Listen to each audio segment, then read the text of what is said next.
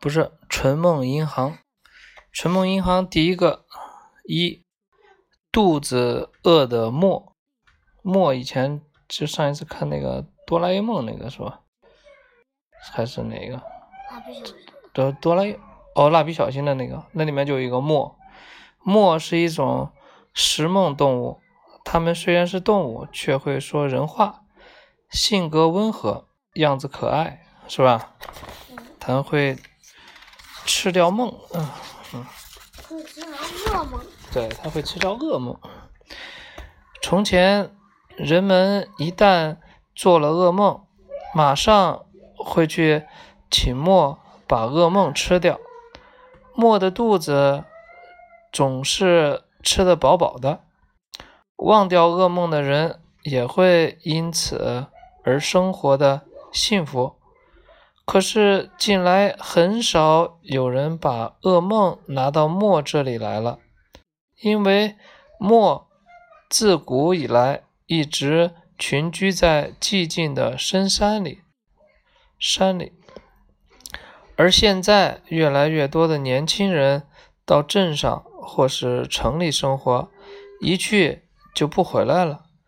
即使偶尔回乡探亲，见到墨时，他们也常常会异口同声地说：“在城里也会做噩梦，但是醒来后，太多太多有趣的事情会冲淡坏心情，特地跑到乡下来找你们。”未免太麻烦了，有时也会想念你们，因为也会做一些想忘掉的噩梦，可是没有时间呀，不能为了让你们吃梦，特地跑回乡下来呀。我们还有好多事情要做做呢。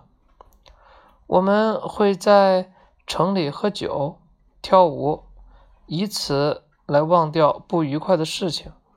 现在都流行这么做，还有别的各种各样的办法，比如去听音乐会，去游乐园玩，看电视，啊，还可以看电视。嗯，你们要是能来城里就好了，那样就能经常见面了。呀，我得赶回去上班了，下次见。祝你们长命百岁。每当年轻人使劲儿挥着手离开家乡时，墨们也站成一排，挥手为他们送行。村里的人一个接一个的走了，墨们感到无比寂寞。有一天，墨们发现，他们忍受的不仅是寂寞，还有饥饿。村民越来越少，梦就越来越少。也就是说，墨们的食物越来越少了。一些上年纪的村民发学后，更加频繁的来到这里，尽可能的把梦不断的送给墨。好不容易做了个好梦，不过没关系。只要今天晚上暖暖和和的睡在被窝里，一定还会梦见我可爱的小孙子。一直居住在乡下的老爷爷老奶奶们，只要一做梦，无论好坏，都会拿给墨们吃。可这些善良的村民们，腿脚渐渐不灵便了，冬天一到，便纷纷。被子，嗯，纷纷被子女哦，纷纷被子女带出山，搬到城镇去住去了。墨们终于没有吃的了，他们不得不远渡重洋，回到祖先的故乡。听说那里还有很多人要请墨帮他们吃梦。最后只剩下行动不便的莫长老。和他的孙子莫太郎了。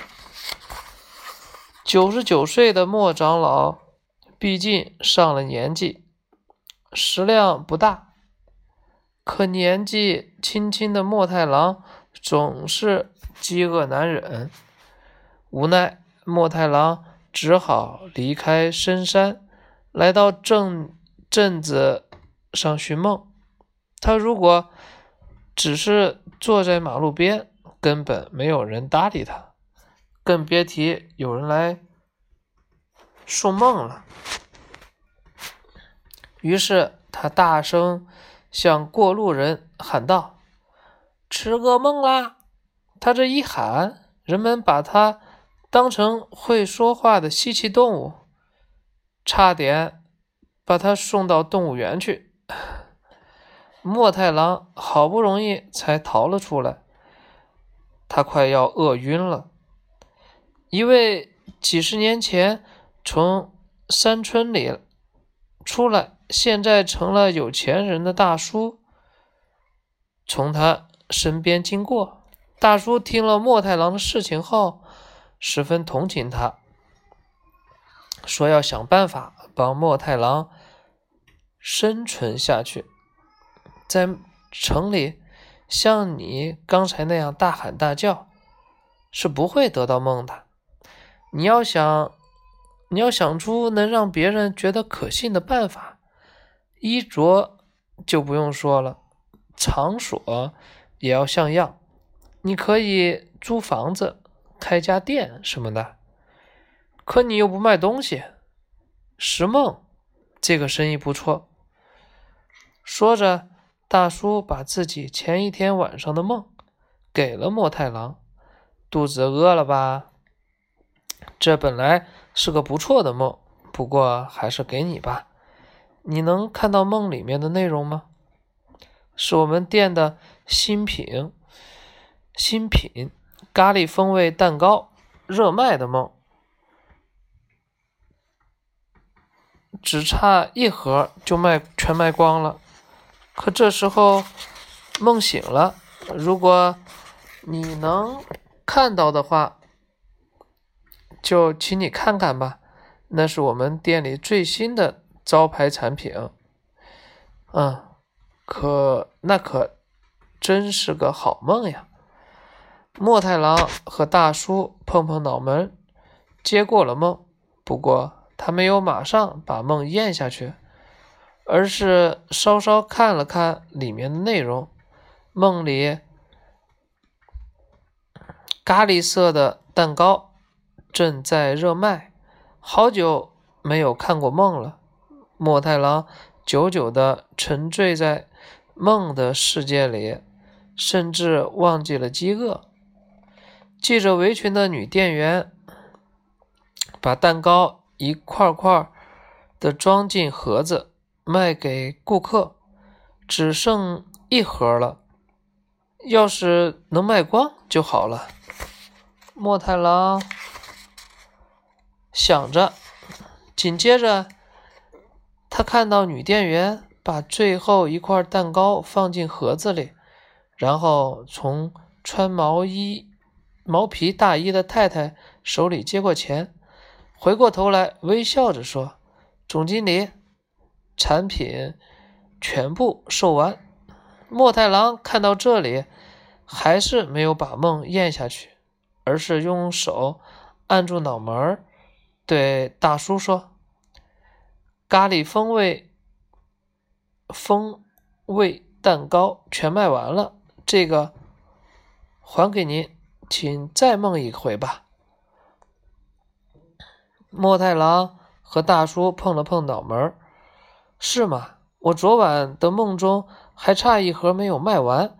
既然你这么说了，那我就……大叔有点不好意思，意思。有点不好意思的收回了那个梦。第二天，大叔兴高采烈的来找墨太郎。哎呀，太惊人了，竟然能再做同样的梦！真希望今晚可以再梦一次。一次。不过现在看来，能够再做同样的梦，好像和墨太郎有很大的关系。因为这天晚上，大叔做了一个不同的梦。这回是个卖酱油。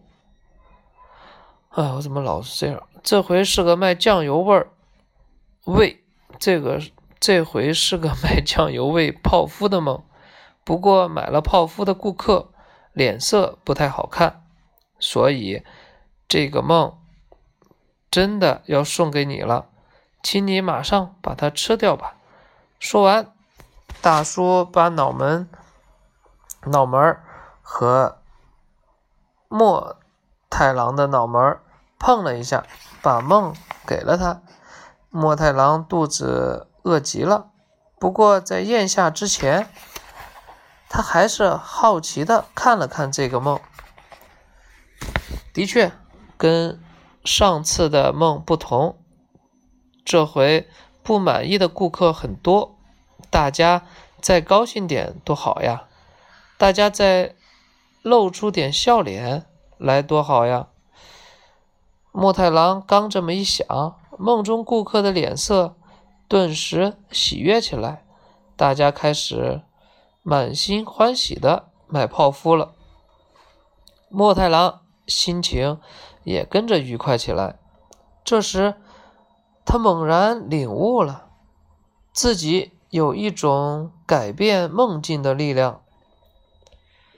他想起曾经听过的传说，墨的祖先曾经把人类的好梦变得好上加好。原来。墨还具有这种功能啊！自己虽然不能做梦，但可以看梦和续梦。只不过在长期食不果腹的日子里，忽略了这一点。墨太郎把大叔的梦修改了一下。次日。当大叔高高兴兴地跑到墨太郎这里来时，墨太郎脑海里浮现出了一个念头，于是他对大叔说：“我要像您说的那样，好好开个店，做梦的生意。这个店里可以寄存好梦，让别人再次做同样甚至延续的好梦。”让好梦好上加好，这样既可以让人们开心，也可以让我们有梦可吃，我们也就得救了。